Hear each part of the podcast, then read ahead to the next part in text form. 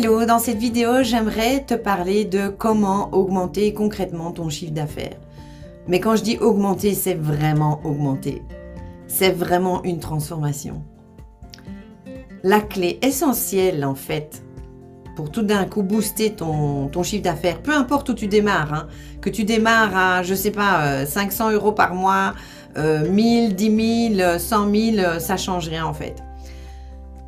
Pour vraiment booster et subir une transformation au niveau de ton chiffre d'affaires, il s'agit d'un mindset, d'un état d'esprit.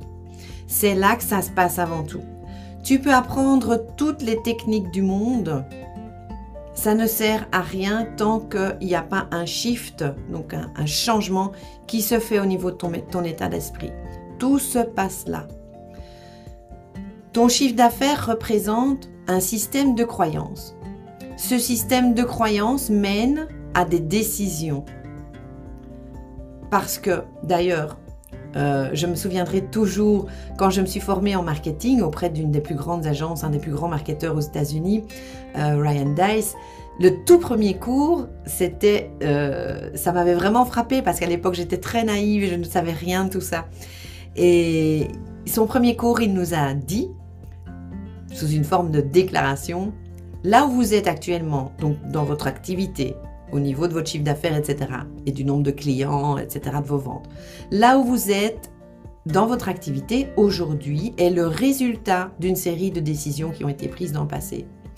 Ça veut dire deux choses. La première, c'est que tu es entièrement responsable de ton résultat, donc entièrement responsable du, de la santé de ton activité, j'ai envie de dire.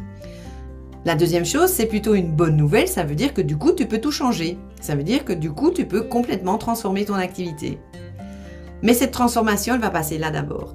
Parce que, donc moi, je vais un peu plus loin que Ryan Dice, je vais un peu plus loin que ce qu'il disait, parce que ça, c'est le côté concret, matière. Ok, j'ai pris des décisions et du coup, j'ai tel résultat. Mais pourquoi je prends telle décision? Et c'est là où je shift dans le, du côté spirituel, dans la partie sombre de l'histoire. C'est vraiment, en fait, parce que tu, prends toutes tes décisions sur toute une série de croyances. Bien entendu, il y a énormément de croyances limitantes. On peut bloquer son ascension, son boost de chiffre d'affaires. Pourquoi? Parce qu'on a une croyance, par exemple, que ça c'est une qui revient souvent, c'est quand j'aurai du succès, euh, ça veut dire, enfin quand j'aurai un certain chiffre d'affaires, ça veut dire que je vais commencer à bosser comme un âne. Je vais avoir trop de travail, euh, ça veut dire trop de clients, trop de travail, etc. Alors que non, tu tu vas juste t'adapter tu vas déléguer plus, etc. Donc tu vas, tu, vas faire... En fait, moi, je me, je, me rends compte que plus mon chiffre d'affaires évolue, moins je travaille. Ou en tout cas, ce que je fais, c'est vraiment ce que j'aime faire. Parce qu'effectivement, maintenant, ben, j'ai une assistante qui fait tous les trucs qui m'emmerdent. Donc du coup, euh, finalement, quand j'avais moins de moyens, euh, ben, c'était plus chiant. Donc tu vois, ça c'était une croyance complètement erronée que j'avais aussi. Et pour laquelle je dois encore faire attention aussi. Euh, il y a parfois des femmes qui ont des croyances que bah, elles vont pas savoir gérer leur argent, elles vont pas savoir faire ceci ou cela. Enfin bref. Donc c'est hyper important si tu veux booster ton chiffre d'affaires, d'aller transformer, de faire ce, ce shift en fait mental. C'est important d'intégrer ta valeur aussi. Parce que bien souvent, ce qui nous freine, en dehors de tout ce qui est extérieur, donc les exemples que je viens de donner, hein, ah oui, mais ça veut dire que je vais, je vais devoir faire ceci ou ne pas faire cela, etc. Il y a aussi ton système de ton auto-estime. Tant que je crois que je suis euh, une petite joueuse, ben forcément, mon chiffre d'affaires va le refléter. Ça aussi, les femmes ont peur d'intégrer en fait leur puissance parce qu'elles savent très bien que pour avoir un certain niveau de succès, faut arrêter de se la jouer petite et il faut intégrer un certain niveau de puissance. Et là encore, il y a énormément de préjugés sur la puissance dès qu'il s'agit des femmes. Les hommes, quand ils sont puissants, c'est OK. Les femmes, quand elles sont puissantes, tout de suite, on voit la bitch, on, voit la... Euh, allez, euh, la femme cruelle, là, euh, tu sais, genre...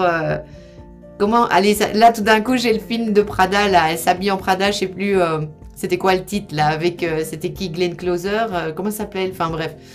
vous voyez hein, l'actrice qui joue super bien le rôle, qui est la big boss, et du coup elle est mauvaise, et du coup, et donc on s'identifie à ça. On vit dans des sociétés où on nous a fait croire que les femmes d'influence étaient des femmes ben, comme ça, hein, comme, comme celle de Prada là.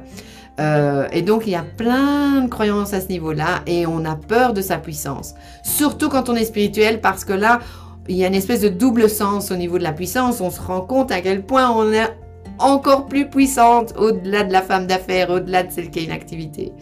Donc voilà, euh, prends bien ça en compte et sache que si tu veux évoluer, c'est d'abord là que ça se passe. Le reste, ça suit tout seul en fait. Bien sûr, il y a des techniques, etc. Mais tant que tu bouges pas ce qui a bougé là, il va rien se passer.